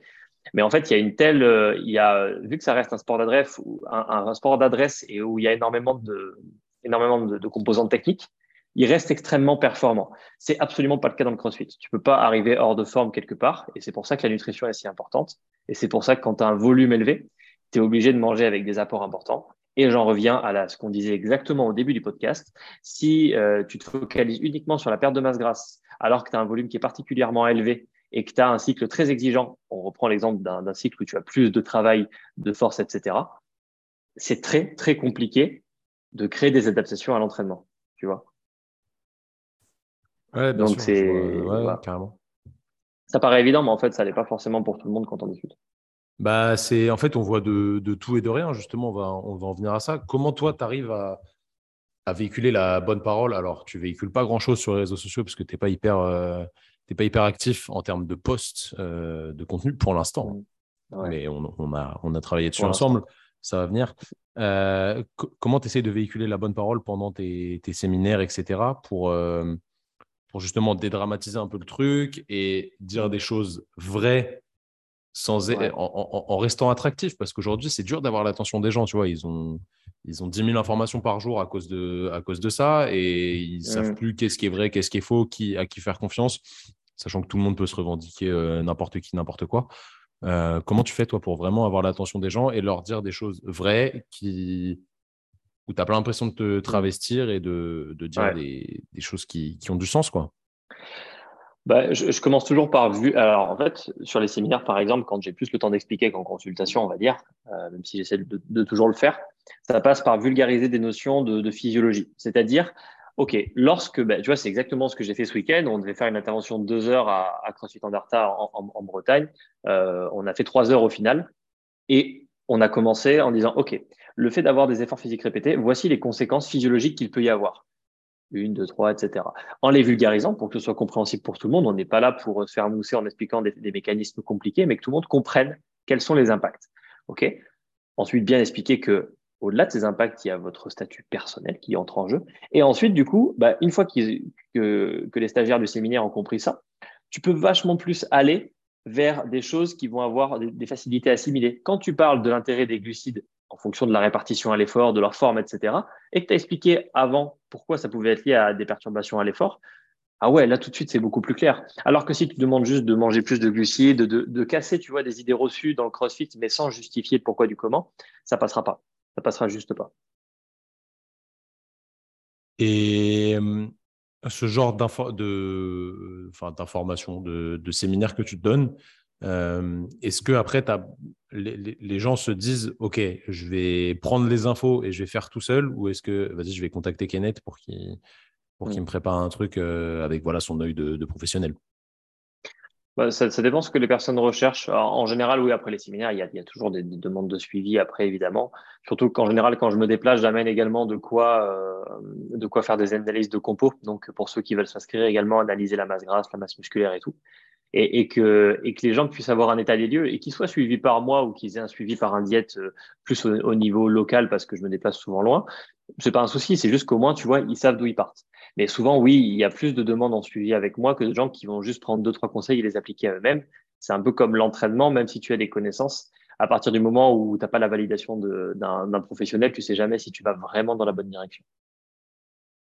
Comment ça se passe si jamais il y a des honneurs de boxe qui nous écoutent, qui mm. veulent, euh, veulent que tu viennes intervenir pour, euh, pour raconter quelques blagues ou faire un petit séminaire sur, euh, sur tes, tes, connaissances, on va dire? Mm. bah Après, c'est simplement par, par Insta m'envoyer un message, m'expliquer un petit peu quelle est la, qu'est-ce que, qu'est-ce que le honneur en question recherche. Et après, on s'adapte sur le format. Mais là, tu vois, il y a plusieurs box déjà où des séminaires sont programmés sur 2023. Je ne sais pas quand le podcast va sortir, mais voilà, ce sera plus sur 2023, là, les prochains séminaires. En octobre, je pense. En octobre. Donc, euh, donc euh, voilà, et après on s'adapte. Mais généralement, voilà, tu as toujours une grosse matinée d'intervention. On cible une thématique. Euh, et ensuite, on fait pas mal de relevés de compos avec des inscriptions pour ceux qui veulent. Il y a parfois où on peut faire deux thématiques dans la journée, mais ça dépend vraiment du nombre de personnes de la box qui sont intéressées. Donc, c'est un petit peu la carte, qu'on va dire. Ok, Bon, s'il y, a des, s'il y a des gérants intéressés, n'hésitez pas à contacter Kenneth. Euh, Kenneth euh, tiré du bas Diet Sport, c'est ça Si je ne dis pas de bêtises? Mmh. il y a un tiré du bas, c'est ça? Il y a un tiré du bas, bien joué. Il y a un tiré du bas. Tiré du 8 pour les anciens qui avaient euh, MSN. Mais maintenant, tout le monde a un Mac, donc c'est plus tiré du 8. non, c'est vrai. Tu étais de l'époque MSN, toi aussi Malgré le fait que tu sois jeune. Je suis passé par là. T'envoyais des whiz ou? Ouais c'est pas, facile à assumer, mais c'est vrai. C'était pénible. Euh, il y avait autre chose que des Wiz, il y avait des trucs qui s'affichaient là, je sais plus comment ça s'appelait. Bref, euh, ça me rappelle de, bons souvenirs à l'époque où j'étais Team Nesquik et où du coup j'ai j'ai foiré mon potentiel pour le pour l'avenir d'un point de vue euh, de masse de masse grasse. Kenneth, si si tu devais alors comment je vais formuler ça? Quel, est le meilleur compliment ou remerciement plutôt qu'on puisse te faire bah, suite à un suivi, même si voilà, ça, ça reste normalement sur du, sur du long terme. Il n'y a pas vraiment de fin à proprement parler. Genre, c'est pas on arrête et, euh, mhm. c'est terminé à vie. Quel est le meilleur, euh, meilleur remerciement qu'on puisse te faire, le truc qui te touche le plus de, de la part de tes, de tes athlètes ou de tes patients, tout simplement?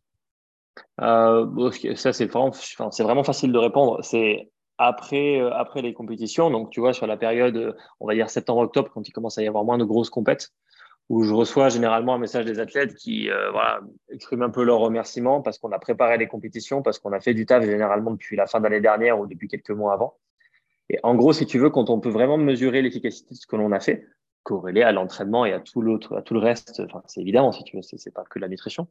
Mais voilà, on arrive à pouvoir tirer des conclusions. Euh, tu sais, il y a souvent tendance à tirer des conclusions un peu tôt, genre, ça fait deux semaines que je suis en suivi et je dis déjà que j'ai une amélioration des performances. Non, ça, c'est juste pas possible. En fait, il faut du recul. Hein. Les adaptations nutritionnelles, elles se font sur du long terme. Mais voilà, après une saison, quand il y a des remerciements et qu'on comprend l'intérêt de, ce qu'on a pu faire et que voilà, enfin, c'est, ce qui me touche le plus. Ok, bon, simple et simple et efficace. Euh, on, a, on a bien capté que tu avais une âme quand même de pédagogue, formateur. Tu aimes bien expliquer les choses aux gens pour qu'ils comprennent, pas juste qu'ils appliquent c'est pas trop ton, ton, délire, mais ça se voit dans ta manière de, travailler de toute façon. Alors, je vous invite, même si euh, Kenneth est fort rempli car il a beaucoup de demandes, à, vous intéresser à ce qu'il fait, premièrement. Et si jamais vous avez besoin d'un suivi qualitatif, je vous conseille à, un milliard de pourcents d'aller checker ses, son Insta, lui envoyer un message, discuter avec lui. Il répond toujours, normalement. Si on me dit bonjour, tu réponds. Tu es comme moi. Ouais, ouais, il y a team, je réponds s'il y a bonjour ou salut. Exactement, tout à fait. Sinon, je réponds au message, mais en mettant bien bonjour au départ pour que la personne comprenne qu'elle a oublié. Donc, Donc, je vous conseille d'aller voir ce que fait Kenneth. Tous les gens que je t'ai envoyés sont hyper contents. Donc, donc ça, c'est cool. Et en plus, je prends 50% des bénéfices, évidemment, dès que je vais faire quelque Pas du ah. tout. Je prends zéro, mais vas-y, faut qu'on. Training très, très intéressé par l'argent. Il euh, faut qu'on discute de ça. Non, blague à part, allez voir ce qu'il fait et euh, contactez-le si vous avez besoin, besoin d'aide et d'accompagnement, surtout parce que c'est mhm. plus un accompagnement qu'autre chose et de réflexion autour de tout ça. Car, encore une fois, c'est un besoin primaire. Je trouve que c'est sous-coté. Des fois, on fait. Euh, voilà, on fait, la, on fait le focus sur des, des choses qui ne sont pas forcément mm. indispensables alors qu'on ne maîtrise pas la base qui est quand même la nutrition et le, et le repos pour la, pour la perf. Donc, euh, c'est quand même mm. vachement, vachement important. Euh, comment tu utilises, toi, aujourd'hui, justement, ces réseaux sociaux qui sont bah, notre vitrine? Voilà. Euh, bon, même si mm-hmm. tu as ton cabinet, que tu as Doctolib, etc., que tu es, accessible d'un point de vue patient présent à Limoges, mais que sur Doctolib, tu peux aussi avoir de la consulte à distance. Donc, c'est accessible aussi à ce niveau-là. Ça reste digital. Euh, comment tu utilises ça, sachant qu'on est, euh, voilà, même si tu un petit peu plus jeune que moi, on est de la, on est de la génération où on a. Alors, moi, j'ai pas grandi avec Instagram parce qu'Instagram, c'est arrivé quand je commençais mes études de kiné, donc j'étais déjà, j'étais déjà majeur et tout, et c'était pas c'était pas difficile d'accès, mais je suis pas, j'avais pas 5 ans quand, quand j'ai commencé Insta. Quoi. Nous, à l'époque, c'était euh, c'était les Skyblogs et Facebook quand on était au lycée. Mais comment tu les utilises, sachant que voilà, c'est pas un truc par lesquels tu es dépassé. Euh, je discute avec pas mal de, gens sur le podcast qui, utilisent les réseaux, mais qui ont genre 40 ans et qui, du coup, ont, utilisé ça un petit peu plus tard. Comment tu utilises ça? Quelles sont les dérives qu'il y a, selon toi, sur les réseaux autour du sujet de la, nutrition et quels sont les points forts de ces réseaux sociaux? Parce qu'il y en a forcément. Euh, avec ton âme de, pédagogue, évidemment, euh, il y, a, de l'intérêt quand même aux, réseaux sociaux. Alors, je vais essayer de me rappeler de la première question que tu as posée. c'est une question sur les réseaux sociaux. mais ouais. Après, Enfin, en, fait, si tu veux, les, réseaux sociaux, pour moi, c'est pas c'est pas quelque chose d'instinctif, c'est-à-dire poster des choses que je fais spontanément. Non, il faut que je le planifie et tout. C'est pour ça qu'on a bossé dessus tous les deux et que ça va se mettre en route aussi. Euh, moi, l'utilité que j'en ai, au-delà du fait que l'on puisse me contacter dessus, que beaucoup de demandes se fassent par là, que ce soit aussi un relais pour le site et tout, ça, ça c'est évident. Si tu veux, ça reste une vitrine. Il faut pas se cacher euh, de, de ça, c'est évident. Mais pour moi, à terme, ce que j'aimerais en faire, c'est pouvoir en fait euh, m'en servir indirectement pour me former. Je m'explique, je me suis beaucoup formé, tu vois, j'ai passé plusieurs diplômes, je suis parti à l'université après mes diplômes à Toulouse, j'ai bossé en même temps, j'ai passé des certifs, et là, ça fait quelques temps que je me forme peut-être un peu moins et qu'il y a plus de travail fait sur le développement de l'activité.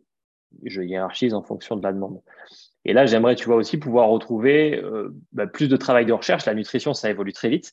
Et moi, je considère que pour pouvoir aussi t'impliquer dans ce travail de recherche, bah, le mieux, c'est de le partager immédiatement et tu vois, de dire, OK, je vais créer des postes, je vais créer des postes sur telle et telle thématique. Ça va m'amener à me former, à acheter des certifs, à faire des DU, à, ou simplement des recherches classiques pour me former sur ces thématiques. Et du coup, être vraiment euh, toujours euh, très proche de ce qui se fait et de ce qui est euh, récemment prouvé. Donc pour moi, c'est aussi un moyen de me former et de partager des connaissances gratuitement. On en a déjà parlé tous les deux. C'est vrai que quand tu crées sur les réseaux, le but, c'est que ce soit pertinent pour les gens et comprennent que c'est du contenu gratuit. Mais voilà, c'est, euh, je trouve qu'il y a un double intérêt à faire ça, euh, à mettre en avant des trucs et à, rebondir des fois sur des thématiques, tu vois, qu'on peut évoquer en consultation et que tu auras envie d'approfondir. Tu sais que ça concerne beaucoup de tes athlètes. Donc voilà. En tout cas, moi, c'est l'utilisation que j'en ferai. Euh, et je préférerais toujours, je pense, faire des posts peut-être un poil plus complexes, quitte à ce que les gens fassent un peu de boulot de recherche à côté plutôt que de faire des choses trop vulgarisées parce que j'ai j'ai pas de mal avec ça mais c'est juste que j'aurais du mal à le faire en fait euh, et à me dire merde je sais que j'ai oublié ça ça ça et ça va un peu me gonfler. Voilà. Ok. Bah je, je, partage hein, euh, je partage cette idée. Après malheureusement aujourd'hui tu vois il y a des on en a parlé longtemps il y a des algorithmes de réseau qui font qu'il y a des choses qui sont mises en avant euh, qui n'ont pas vraiment de sens en vrai de vrai euh, tu vois, c'est intéressant. Il y a, là, on est, en, on est fin septembre 2022. Les carousels ne marchaient absolument plus sur Instagram. Enfin, pour nous, ça marchait plus vraiment. Les trucs avec pas mal d'infos où tu lis un petit peu. Alors, pas mal d'infos, ça reste euh, entre guillemets, hein, parce que c'est voilà, c'est 10 slides sur Instagram où c'est écrit un peu gros. Ça marchait plus. Les réels marchaient de ouf. Et là, depuis 3-4 semaines, les réels ne marchent pas énormément. J'ai l'impression que, parce que peut-être c'est un petit peu redondant ce qu'on fait et qu'en fait, nos réels, nous, ils sont très éducatifs. On essaie mm-hmm. de, vulgariser des concepts bah, en moins d'une minute, du coup. et là, on a relancé des carousels qui fonctionnent de ouf. Donc, des fois, ça n'a pas de sens. c'est très difficile de, de réfléchir autour de ça. Mais voilà, ça, reste une part du taf qu'il faut maîtriser parce que sans vitrine, bah, tu n'as pas beaucoup de gens qui rentrent dans la boutique. Quoi. Donc, euh, mmh, c'est toujours difficile et c'est pas un truc qu'on apprend à proprement parler, euh, du moins pas mmh. encore. Peut-être que ça va se démocratiser euh, dans les années à venir dans les écoles où les métiers sont, sont voués à être digitalisés. Je ne suis pas certain, mais pourquoi pas S'il y a des, des gérants d'écoles de, diète qui nous écoutent, pourquoi pas mettre un module là-dessus On appellera Kenneth, il vous montrera comment faire des, des TikTok. non, mais après, tu parlais des, dérives. En fait, pour moi, le gros problème, et en fait, c'est un programme auquel il n'y a pas de solution euh, à, l'instant T, c'est que les gens n'ont pas d'esprit critique. C'est-à-dire que bah, ils vont tomber sur une masse d'informations qui est énorme. Quand tu n'es pas formé sur euh, un sujet, forcément, tu bois un peu les informations qui viennent et tu as du mal à faire le tri dedans. c'est très souvent ce qui vient en consulte. Hein, c'est euh, c'est un petit peu, ça fait partie des demandes explicites de dire, bah écoute, j'ai beaucoup de connaissances, mais au final, je ne sais pas faire le tri dedans. Et donc, tu tombes sur beaucoup d'infos sur les réseaux, de personnes plus ou moins compétentes, etc. Tu as des personnes qui ont une certaine notoriété, et cette notoriété amène les gens à penser que, euh, les, connaissances, tu vois, qui sont amenées sont forcément bonnes. C'est rarement le cas. Donc, euh, voilà, faut arriver à faire du tri. Et c'est là, en fait, que tu tombes sur beaucoup de dérives des réseaux sociaux. Beaucoup d'infos, peu de capacité à faire le tri, donc beaucoup de choses qui peuvent être fausses ou un peu biaisées. Sans parler du sponsoring, des partenariats et tout. Ouais, bien sûr, bah, carrément. C'est... Alors, à quand la marque euh, Bercheni Nutrition euh, de compléments alimentaires? Ça, je me mouille pas trop si je dis que ça arrivera jamais, mais euh, moi, moi je, voilà, j'ai, l'avantage de savoir ce que je veux faire. On a de très bonnes marques de compléments en, France et on a des très beaux labos sur la micronutrition, etc. Donc, honnêtement, aujourd'hui, les produits qui sont de bonne qualité de référence, on les connaît, il n'y a pas de problème. Euh, on sait également qu'il y a des labos qui euh, font le, qui prennent un petit peu, tu vois, le, comment dire, des marques, qui prennent le postulat de faire peut-être un peu moins de bénéfices, mais proposer des produits quali. Et on sait que c'est vrai, hein, c'est pas juste du marketing parfois. Donc là-dessus, il n'y a pas de problème. Je pense pas qu'il y ait besoin de créer d'autres marques et tout. Enfin voilà, clairement, clairement pas. On a aussi des boîtes qui font pas forcément des compléments ou pas que, mais qui font des produits de, des produits alimentaires de très bonne qualité on les connaît un peu, donc je pense à Brenos parce que c'est un exemple parmi tant d'autres. Euh, il arrive à faire des produits vraiment qualitatifs, ça reste artisanal et c'est des bonnes alternatives à ce qu'on pourrait des fois proposer. Mais il n'y a pas que, hein, il y en a, a d'autres aussi. Donc, il y a assez de choses là-dessus. Il n'y a, a, pas de problème. Mais de la même manière, tu as des personnes qui vont avoir une certaine notoriété, qui vont faire donc des partenariats avec des marques et qui vont promouvoir des marques dont ils ou elles ne connaissent pas la qualité euh, et qui peuvent du coup induire en erreur bah, des consommateurs qui n'ont pas d'esprit critique. C'est toujours la même chose. Mais ça passe par les réseaux sociaux, mais il y a 20 ans, c'était par la télé. Enfin, ça, ça, a toujours été comme ça, si tu veux. Ouais, bien sûr, bien sûr. Mais c'est ouais, c'est intéressant. Je... Dernière question à ce sujet. Comment t'expliques que, tu vois, moi j'ai fait, on parlait tout à l'heure des, des, tests sanguins, etc., pour aller plus loin dans l'analyse euh, corporelle et l'analyse du système. Comment t'expliques que, alors moi, ça me, ça me choque un peu, mais bon, je sais que c'est voilà, c'est comme ça, que quand moi je suis allé faire les tests, genre le labo dans lequel je suis allé, limite, c'était grave ce que je faisais, tu vois. Ouais. Genre, c'était, euh, mais pourquoi vous faites ça euh, Pourquoi vous payez de votre poche pour analyser euh, des hmm. trucs Limite, ça sert à rien, tu vois, alors que ça leur fait gagner de l'oseille, premièrement, et personne ne fait ça. Alors que moi, je trouve que c'est important, tu vois, et ça ne me dérange pas de, parce que j'ai les moyens aujourd'hui de le payer, donc ça ne me dérange pas. Je ne dis pas que c'est le truc euh, primaire à faire pour tout le monde, évidemment, mais genre, ils m'ont regardé comme, euh, voilà, comme si j'étais Zidane qui a mis un coup de boule à Materazzi, quoi. Genre, euh, j'étais, waouh, qu'est-ce qu'il fait là, lui, ce, ce dingo, là? Pourquoi il se fait prélever autant de sang pour, pour analyser les triglycérides, etc. Mmh. Bah, pour recontextualiser un peu avec ce que tu dis, c'est que dans, dans, ce que je peux proposer, alors ça reste vraiment pour une très grande minorité d'athlètes, mais c'est en fonction des besoins de la demande, c'est vraiment ce qu'on appelle de la biologie préventive. Il faut considérer que dans les analyses sanguines que tu fais, qui sont remboursées par la sécurité sociale et qui sont prescrites par ton médecin, il y a plein de marqueurs qui peuvent être très intéressants, mais qui sont très généraux. Quand tu fais des dosages sanguins, il faut savoir d'abord ce que tu recherches et il faut savoir quels marqueurs sanguins sont vraiment exploitables. Tu prends l'exemple de la ferritine, qui est quelque chose de très exploitable, c'est-à-dire le, stockage du fer dans le sang. Mais tu as d'autres choses comme le magnésium, par exemple, magnésium, magnésium stérique, qui circule dans le sang, qui est dosé sur les prises de sang et qui lui est beaucoup moins interprétable, parce qu'il ne représente que une fraction, 1 à 2 du, du pool total dans l'organisme. Donc, tu as déjà ça. Et en plus de ça, il y a plein d'indicateurs, euh, qu'ils soient liés à la performance, au risque cardiovasculaire, au prédiabète, etc., qui sont dosables, mais qui ne sont pas remboursés par la sécurité sociale parce que les processus pour les doser sont particulièrement laborieux. Il y a peu de labos qui le font.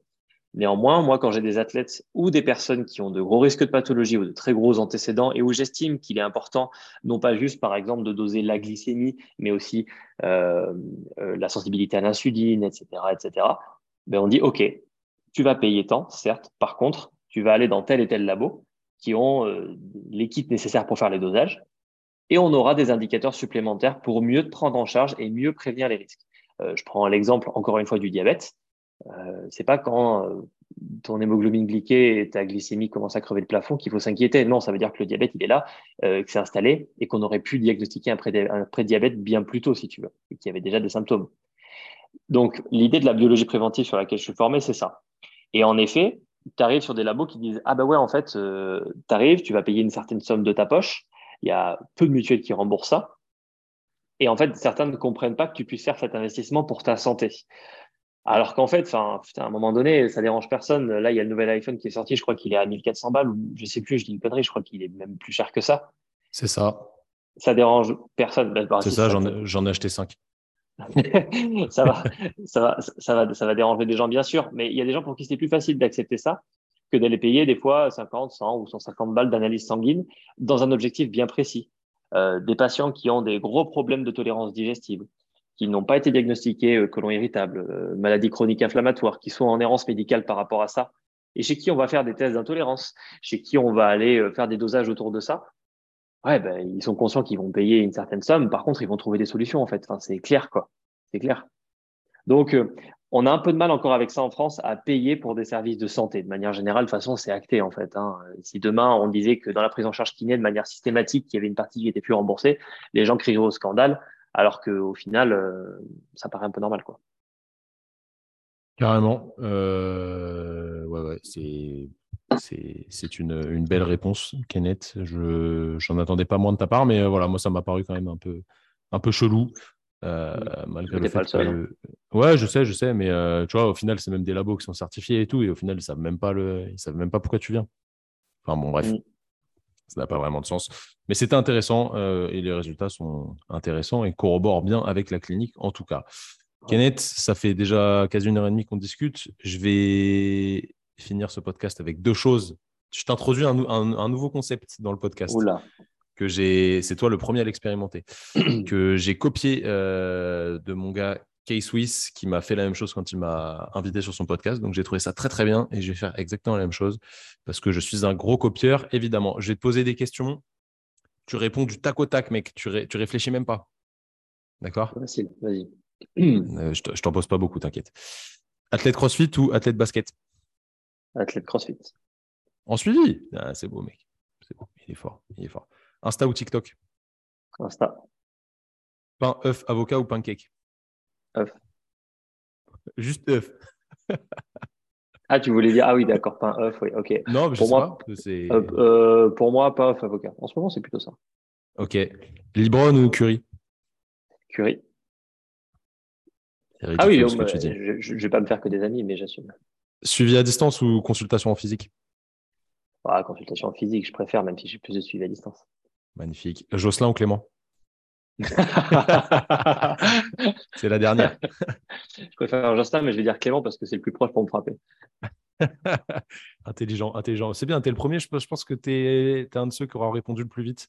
On verra si le futur euh, nous est en, est en accord avec ce que je dis là, mais très bien. C'est Au moins, c'était du tac au tac, c'est beau. Pas trop de réflexion, tu sais ce que tu veux, c'est carré. Et évidemment, Kenneth, on va finir avec celui que tu attends le plus. 72 des valeurs. 72 valeurs, exactement. Euh, même si tu connais déjà à peu près les tiennes parce qu'on a bossé dessus. Euh, tu veux que je te les redise ou si tu connais les tiennes, on peut passer directement là-dessus Franchement, juste pour t'écouter les dire, j'aimerais bien que tu les C'est vrai? Mais ça se trouve, je vais même pas dire celle que tu m'avais dit. Je vais regarder, on ne sait jamais. Allez, bah let's go. Hein. Euh, vas-y, je te les dis toutes. Il y en a, en vrai, sur ma liste, il y en a 123, pile poil. J'ai trop la flemme de toutes les dire. Allez, c'est parti. Oh là là, ça, ça va te correspondre, ça. Altruisme, ambition, amour, argent, authenticité, autodérision bienveillance, combativité, créativité, écoute, égalité, exemplarité, fiabilité, générosité, humour, intelligence, justice, liberté, pédagogie, performance, rigueur, santé, euh, travail et on finit par, comme d'hab, volonté. Si tu devais m'en garder trois et me les définir. Euh, ah, en effet, tu les as pas toutes mises. Euh, alors, pour moi, la valeur amour, c'est la première parce qu'en fait, tu peux l'englober, je trouve, sur plusieurs axes, c'est-à-dire l'amour que tu portes aux autres, celui que tu portes à toi-même, bien entendu, parce que sinon, il y a un problème, et l'amour que tu portes à ce que tu fais en général. Euh, tu vois, moi, j'estime que j'ai beaucoup de chance de faire un boulot qui me passionne tous les jours, donc euh, j'ai de l'amour pour le boulot que je fais et ça conditionne aussi le reste. Donc ça, c'est la première valeur. Euh, la valeur travail, parce que j'ai été éduqué dedans. Alors après, pas euh, travail pour travail, c'est-à-dire travail pour faire un truc qui t'intéresse. Ok, c'est-à-dire investir du temps de travail dans quelque chose qui te passionne, pas juste pour effectuer une tâche qui te qui t'épanouit pas. Donc, t'exprimes à travers ça, tu vois ton potentiel, tu te développes, enfin, ton ambition elle passe aussi par ton travail. Donc je trouve que c'est une des deux, euh, une des trois valeurs pour moi. Et après, alors moi j'avais excellence, mais tu l'as pas dit, je crois. Je l'ai pas dit, effectivement. Je crois, je crois, pas que tu l'aies dit. Non, je l'ai mais pas dit. Euh, du coup, à la limite, tu vois, il y a altruisme, etc. Mais je mettrais, je pense, liberté. Euh, parce que en fait, moi, un de mes objectifs, c'est aussi de pouvoir m'occuper mon temps comme je le souhaite. D'où l'intérêt de faire aussi bien du suivi que de la formation ou de dire à un moment donné, ouais, si je souhaite euh, investir mon temps dans autre chose, que ce soit l'entraînement ou des projets perso, je pourrais le faire. Donc euh, la liberté, ça passe par ça. C'est non pas ne pas travailler, c'est pouvoir avoir du temps disponible et l'utiliser pour travailler ou faire autre chose. Très bien. Ça, ouais, bah, ça a du sens. Hein. De toute façon, il y a pas mal de, de gens qui s'orientent vers ça. Encore faut-il avoir les, les, les coronesses de le faire parce que ça demande quand même une, une certaine prise de risque mesurée, hein, évidemment. Euh, mais euh, voilà, c'est quelque chose de. Quand tu bosses comme ça, tu le sais, on en a discuté pendant très longtemps, euh, tu as quand même une charge mentale qui est très importante parce que ça s'arrête jamais en fait. Tu vois, il y a mhm. des mecs relous comme moi qui peuvent t'envoyer un message à 23h le soir pour savoir s'il faut prendre de la glutamine ou etc. Donc ça, ça s'arrête jamais. Après, tu fixes tes propres limites. Mais c'est différent de j'arrive au cabinet à 9h, je pars à 20h et le reste c'est fermé. Tu vois, il n'y a pas de contact euh, mmh. Euh, dans, qui, peuvent s'entremêler à la vie perso. Alors après, à chacun de fixer ses limites, évidemment, mais c'est intéressant de, de, voir ça comme ça. Donc, euh, très belle valeur, encore une fois, mais ça, ça, ça, corrobore tout à fait le fait que tu es une très belle personne qui est nette. Ne pleure pas quand je te dis ça, mais vraiment, tu es, tu es un chic type. On peut le dire, et je pense que les gens l'auront compris à travers ce, ce long épisode, toujours intéressant. Je pense qu'on pourrait discuter des heures et des heures. Euh, au bout d'un moment, on dirait beaucoup de bêtises, mais je pense qu'on pourrait discuter des heures et des heures. Si tu devais conclure euh, pour, euh, pour rajouter quelque chose à, nos auditeurs, qu'est-ce que tu leur dirais? Hmm. pour rester, dans, pour rester dans le cadre du suivi nutritionnel ou de la pratique du CrossFit, vu qu'on est d'accord, il y a quand même beaucoup de CrossFitters qui vont écouter le podcast. Pour moi, c'est hiérarchiser vos objectifs, savoir ce que vous voulez pour savoir dans quel sens tendre euh, que vous démarchiez un kiné, un diète, un coach ou quoi que ce soit, plus vous savez ce que vous voulez, plus c'est simple pour les personnes qui vont vous accompagner de savoir comment planifier, programmer et, euh, et vraiment vous aider au mieux. Magnifique. Parfait pour finir. Les amis, merci de nous avoir écoutés. Encore une fois, vous pouvez euh, joindre Kenneth sur Kenneth-Diet Sport. Je mettrai tout dans la description de l'épisode. N'oubliez pas de noter l'épisode sur Spotify, sur Apple Podcast, machin, ce que vous voulez. Euh, on a eu un petit bug sur Apple Podcast, donc ceux qui nous écoutent sur Apple Podcast, dites-moi si ça tourne pas en boucle, parce que le dernier épisode, il tournait en boucle, euh, d'après ceux qui écoutent sur, sur Apple Podcast. Je soupçonne Apple de vouloir couler Training Therapy, malgré le fait que je sois un pro Apple et que j'ai que des Mac et des, des iPhones. dites-moi, faites-moi des, faites-nous des retours Vraiment, vous nous envoyez des messages sur Insta, par mail, sur euh, YouTube, peu importe, sous la vidéo, pour nous dire ce que vous avez pensé de cet épisode. Et si vous voulez échanger avec Kenneth, encore une fois, vous cliquez sur le lien dans la description, ça vous emmènera direct sur sa page. Suivez-le, il y a du très intéressant euh, qui va arriver sur sa page. Donc, euh, prenez de l'avance et suivez-le déjà. Après, ce sera trop tard, ce sera une, une rosta internationale, malgré le fait qu'il préfère Stephen Curry à euh, LeBron James. Et ça, c'est, ça, c'est terrible. Comment ça, l'excès? Non, en vrai, euh, euh, une chose à faire vraiment, noter l'épisode, ça nous donne de la visibilité de ouf. Je ne sais pas pourquoi euh, ça, ça, met en avant l'épisode, mais ça nous permet d'inviter des gens comme Kenneth de, de, plus en plus intéressants. Sachez que pour avoir Kenneth sur le podcast, j'ai quand même dû débourser 1500 euros euh, parce que fait payer son, son temps très très cher. Je suis particulièrement vénal. Il est venu, il est venu gratuitement et ça c'est une belle preuve d'amitié, c'est magnifique. Les amis, j'espère que vous allez passer une bonne journée, une bonne soirée, peu importe où vous soyez, prenez soin de vous, faites attention à ce que vous mangez, faites attention à ce que vous faites dans la vie, bougez régulièrement et surtout faites-vous plaisir en faisant des choses que vous kiffez. Merci Kenneth encore pour ton temps. Avec grand plaisir Thomas. Salut les amis. Merci à toi d'avoir écouté cet épisode. J'espère évidemment qu'il t'a plu. Si tu veux te former pour mieux accompagner tes patients ou tes clients, donc que tu sois kiné ou coach, nos formations professionnelles sont toujours disponibles sur notre site training-thérapie.fr. Épaule, renforcement, mobilité, présentiel ou e-learning, tu trouveras vraiment ce dont tu as besoin sur notre site. Merci encore à toi d'avoir écouté et on se dit à la semaine prochaine.